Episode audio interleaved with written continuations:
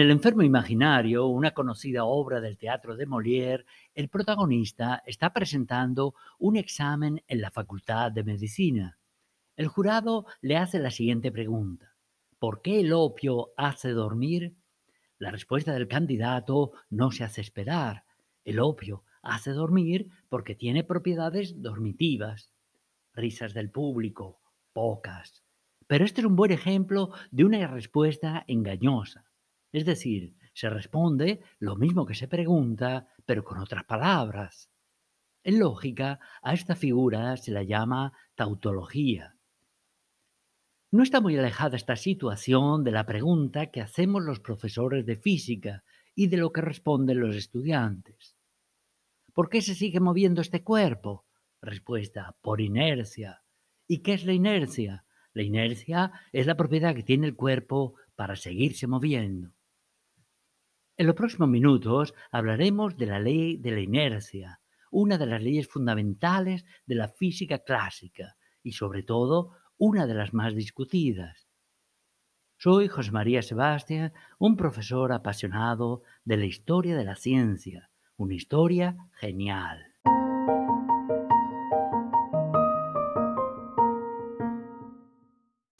Revisemos qué dice textualmente la primera ley de Newton.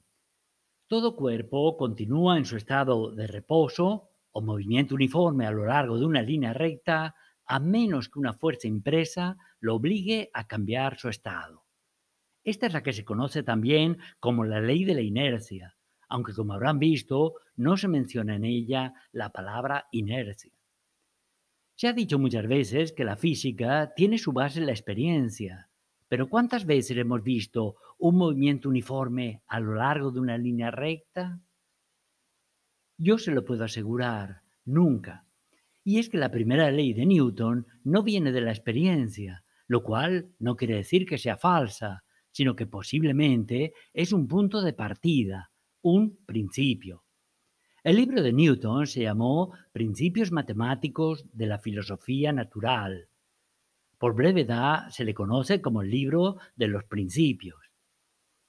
Newton, a lo que hoy llamamos leyes, las llamaba en su libro axiomas. Un axioma quiere decir tan evidente que no requiere demostración.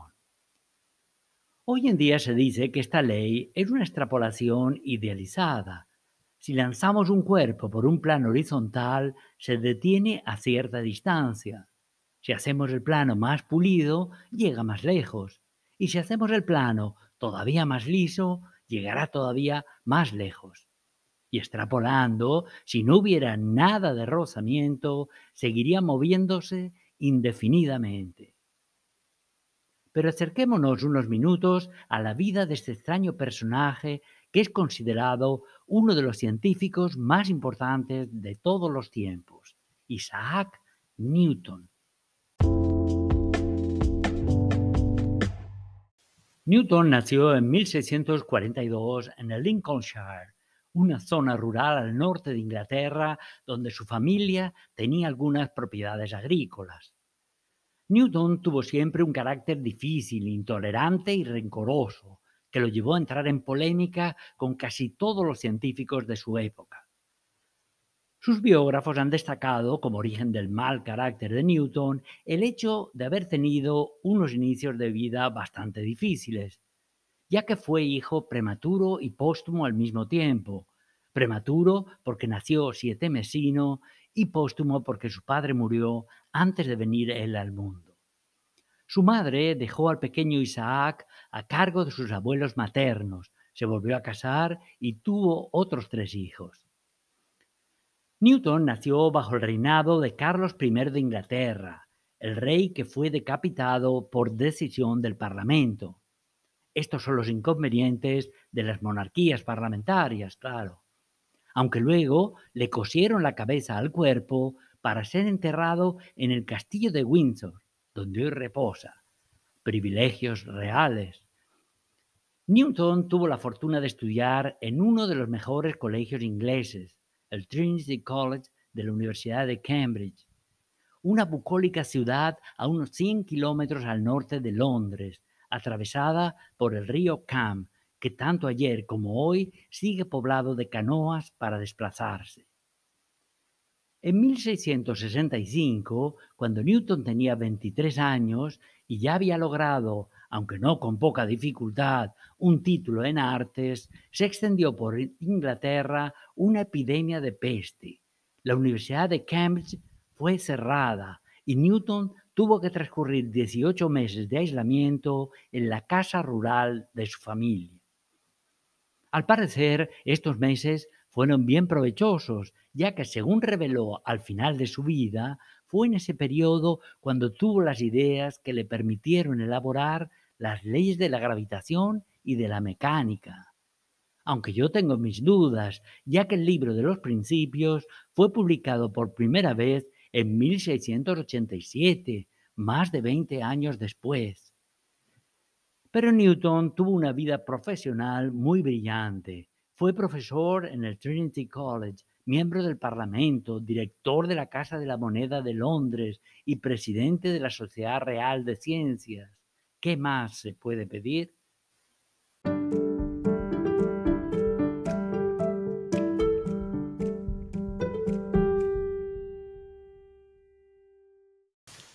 Hemos visto que la primera ley de Newton dice explícitamente que reposo y movimiento uniforme en línea recta son estados equivalentes desde el punto de vista dinámico.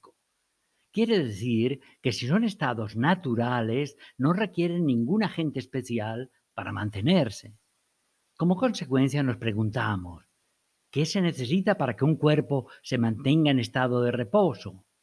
Nada, ¿Qué se necesita para que un cuerpo se mantenga en estado de movimiento uniforme?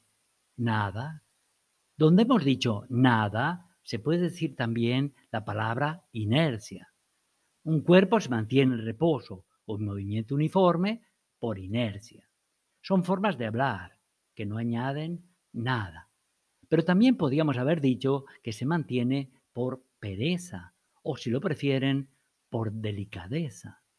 El reposo se consideró desde siempre un estado natural y por lo tanto no requiere ninguna acción para mantenerse. Newton incorpora el movimiento uniforme a estado natural y por lo tanto no requiere tampoco de ninguna acción para mantenerse. Pero veamos un ejemplo simple para comprobar que la fuerza de inercia no es necesaria para interpretar un movimiento. Tomo una pelota de tenis y la lanzo hacia arriba. La pelota sube durante unos segundos, se detiene momentáneamente y luego desciende. Algunos piensan que mientras sube hay una fuerza de inercia hacia arriba que se equilibra con la fuerza peso en el punto más alto y luego comienza a descender por su propio peso. Totalmente erróneo. La interpretación de la física es otra. Una vez la pelota deja de estar en contacto con mi mano, solo actúa una fuerza sobre la pelota en todo su recorrido, la fuerza de atracción gravitatoria o fuerza peso. Mientras la pelota sube, la fuerza de gravedad hace que disminuya su velocidad. Llega un instante en el que la velocidad se hace cero y la misma fuerza de gravedad le hace aumentar su velocidad cuando desciende. Como ven, la única fuerza aplicada en todo su recorrido es la fuerza de gravedad o fuerza peso.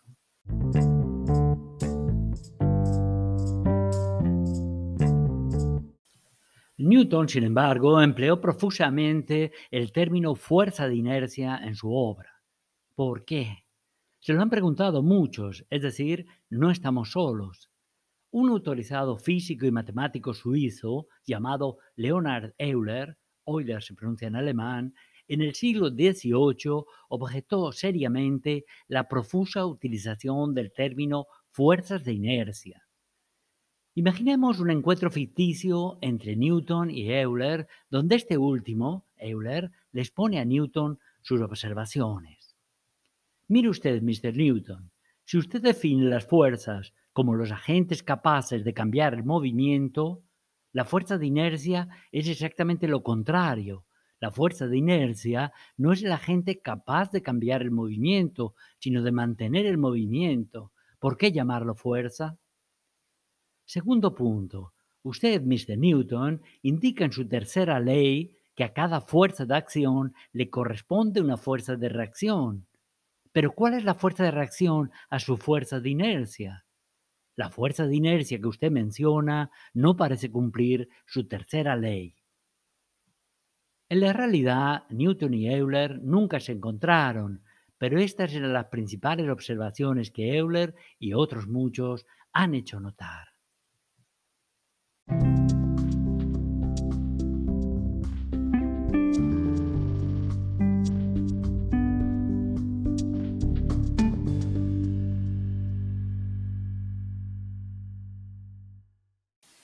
Galileo ya se había dado cuenta que el reposo y el movimiento uniforme eran equivalentes y describía la siguiente situación. Nos encerramos en la cabina de un barco grande. En esa cabina hay mariposas y moscas, una pecera con peces de colores y una botella que se vacía gota a gota sobre un jarrón colocado debajo de la misma. Si hacemos que el barco vaya con velocidad constante, que no hayan vaivenes en un sentido u otro, observaremos que las mariposas y las moscas seguirán su vuelo, los peces de colores nadando igualmente, y la botella goteante dejando caer el agua, gota a gota, sobre el jarrón que tiene debajo. En consecuencia, haciendo experimentos, no se podría diferenciar si el barco se está moviendo o si está en reposo. Esto lo escribía Galileo en 1632, diez años antes del nacimiento de Newton. Los sistemas que se desplazan entre sí con movimiento rectilíneo uniforme son totalmente equivalentes desde el punto de vista dinámico. Como Galileo era profesor de la Universidad de Padua, seguramente imaginaba el experimento en el cercano puerto de Venecia. Pero cuando las personas en el puerto veían alejarse al barco con velocidad constante, de la misma manera los ocupantes del barco veían alejarse a los del puerto con velocidad constante. Es todo un problema de sistemas de referencia. Si queremos actualizar el ensayo, hoy podríamos hacerlo sobre un avión con una velocidad de crucero de 900 km hora.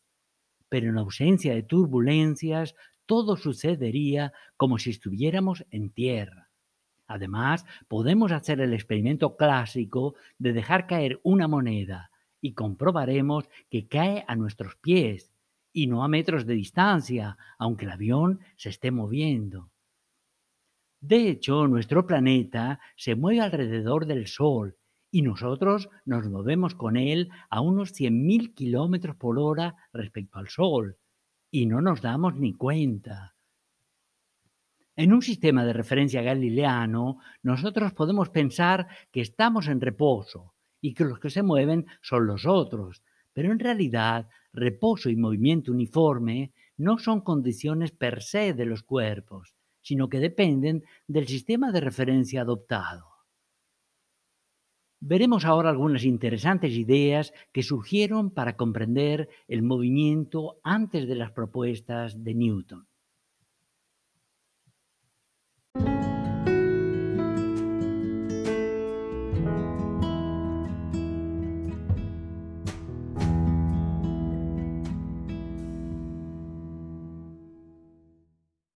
Desde tiempo inmemorial, los seres humanos se han hecho preguntas sobre el mundo que les rodea una persona que en el siglo IV Cristo intentó sistematizar los conocimientos de su época fue el filósofo griego Aristóteles, al que todo le interesaba, la lógica, la ética, la retórica, la metafísica y, como no, la física.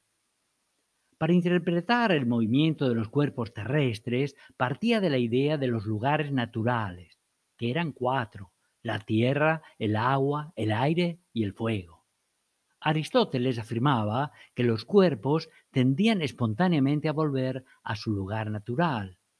Si se deja caer una piedra, ésta cae a la tierra, porque este es su lugar natural. El humo, sin embargo, se eleva verticalmente, porque vuelve al aire, que es su lugar natural.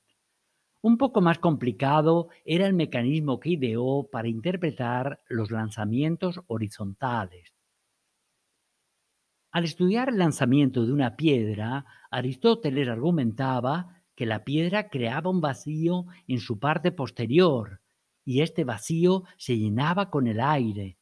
Precisamente este aire era el que impulsaba la piedra hacia adelante.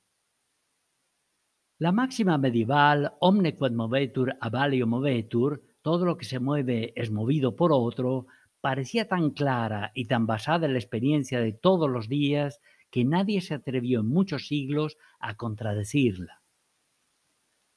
Una teoría que se contrapone a la teoría aristotélica de los lanzamientos fue la teoría del ímpetus, que fue esbozada ya en el siglo VI después de Cristo por el director de la Biblioteca de Alejandría, un obispo bizantino llamado Filópono. Esta teoría argumenta que el aire era un factor en contra del movimiento y no el propulsor del movimiento como sostenía Aristóteles. Según Filópono, en un lanzamiento existe siempre una fuerza motriz que se transmite al objeto que es lanzado y que le permite seguir su movimiento. Esta fuerza motriz que se transmite es el ímpetus. Hacia el siglo XIV, el rector de la Universidad de París, llamado Jean Bourdin, retoma la teoría del ímpetus y sostiene que en los lanzamientos tiene que existir siempre una cualidad impresa en el móvil que asegure que continúe su movimiento una vez deje la mano del lanzador. Aunque este ímpetus tiene que luchar contra la resistencia del aire y contra la gravedad, y cuando se agote el ímpetus, el objeto caerá a tierra. Buridan explica la idea de ímpetus con la analogía del calor, si calentamos con fuego una barra de metal, al separarla del fuego, los efectos del calor perduran durante un tiempo, pero al final desaparecen. Newton no era ajeno a las teorías existentes en su época e inventa el término vis incita o fuerza interna, mediante el cual cada cuerpo se esfuerza en continuar en su estado de movimiento, esta fuerza interna es llamada también fuerza de inercia o fuerza de la inactividad, pero para Newton esta fuerza es más bien un principio pasivo que actúa solo cuando una fuerza externa intenta modificar su estado. En los congresos sobre la enseñanza de la física realizado en años recientes, se ha llegado a acuerdos para evitar continuar utilizando el ambiguo término de inercia y en su lugar destacar que el movimiento uniforme, que incluye el reposo, es el estado natural de los cuerpos. Y colorín colorado, esta historia se ha acabado.